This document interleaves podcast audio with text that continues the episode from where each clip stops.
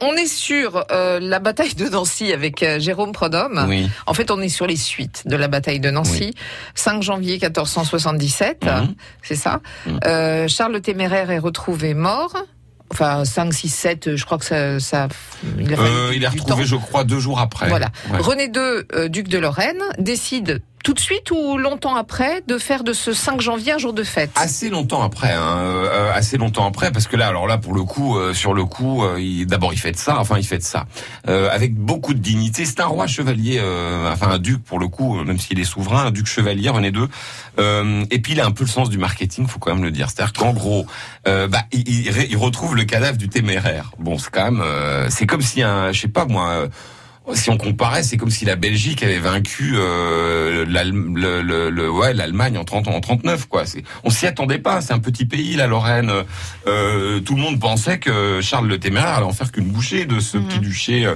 Et donc, euh, du coup, il va, il va célébrer euh, non pas la défaite, mais le, le euh, son adversaire. Alors on, on fait Ah des, oui ah oui oui oui. Alors il est exposé assez longuement dans une maison de la de la Grand Rue. qui Exposé. bah son corps, ça se faisait à l'époque. On l'a fait. Alors je crois que Charles III, il est resté plusieurs semaines. hein. Oh, Alors au bout d'un moment, ils ont inventé un système. euh, Ils le mettaient en dessous, puis ils mettaient un- une effigie en cire au-dessus, parce que je te Ah dis oui. pas le. donc là, c'est vraiment, euh, là heureusement on est en janvier déjà. Alors bon, déjà ça. Oui, merci de cette. Surtout que à l'époque, il fait frais.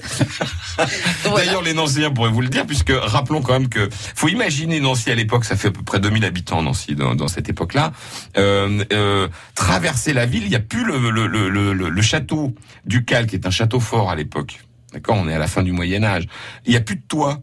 Parce que les Nancéens ont brûlé les, les charpentes pour se chauffer. C'était un, c'est un hiver insoutenable, l'hiver euh, 1477. Ils ont empilé sur la place Saint-Èvre, là où il y a le, le j'allais dire, allez, en résumé, euh, le rond-point maintenant, avec la statue de René II, justement. Là, ils ont empilé les crânes de tout ce qu'ils ont mangé pendant le siège. Alors, vous avez les, en bas, vous avez les, Ils ont le sens les de chevaux, déjà ah oui, à l'époque. ah les chevaux, les chats, les chiens, euh, les Ah. rats, les souris, euh, tout est empilé.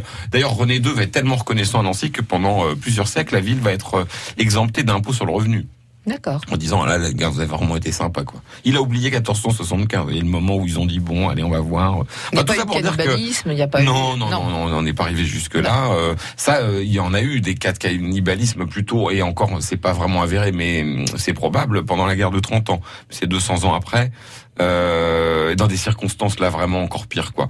Alors là en tout cas il sait alors le corps est exposé. D'ailleurs il y a une c'est marqué sur le sol hein, euh, donc quand vous promenez Grand Rue en- entre le le 27 par là la petite Grand Rue vous voyez entre la place Vaudémont et la place Saint-Èvre. La maison n'existe plus hein, c'est une maison qui a été reconstruite après. Mais le corps est exposé là. Et ensuite il lui fait des funérailles somptueuses. Ah oui. il est enterré dans la collégiale Saint-Georges de mémoire, c'est-à-dire là où se trouve la petite carrière maintenant à côté du palais du gouvernement. Il y a un enfeu magnifique qui est installé, c'est-à-dire une tombe euh, vraiment sublime.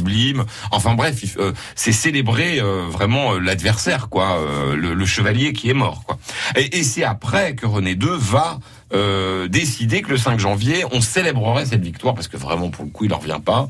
Alors ça se fait euh, de plusieurs manières. On en reparlera demain si vous voulez bien parce qu'il y a, y a, y a plusieurs étapes, mais en gros, ça c'est concomitant en construction. C'est-à-dire que peu de temps après la victoire, il fait bâtir, euh, il commence à faire bâtir la basilique de Saint-Nicolas de Port et un deuxième bâtiment qui existe toujours, même s'il n'a pas du tout la tête qu'il avait à l'époque, c'est la chapelle Notre-Dame de Bon Secours, qui s'appelle d'ailleurs Notre-Dame des Victoires ou Notre-Dame de Bon Secours, ce qui veut dire un peu la même chose, c'est-à-dire que c'est la chapelle que René II fait bâtir pour remercier la Vierge de l'avoir aidé. Ouais, comme il remercie aussi Saint-Nicolas, il aurait pu choisir comme journée euh, nationale le, le jour de la Saint-Nicolas, m'a remarqué, oui, c'est... Ah bah, euh, non parce que euh, c'est pas national. Alors comment je pourrais expliquer ça? C'est-à-dire qu'en gros lui il agit en tant que chrétien euh, et il prie en tant que duc, mais il, il prie pas au nom des Lorrains. D'accord.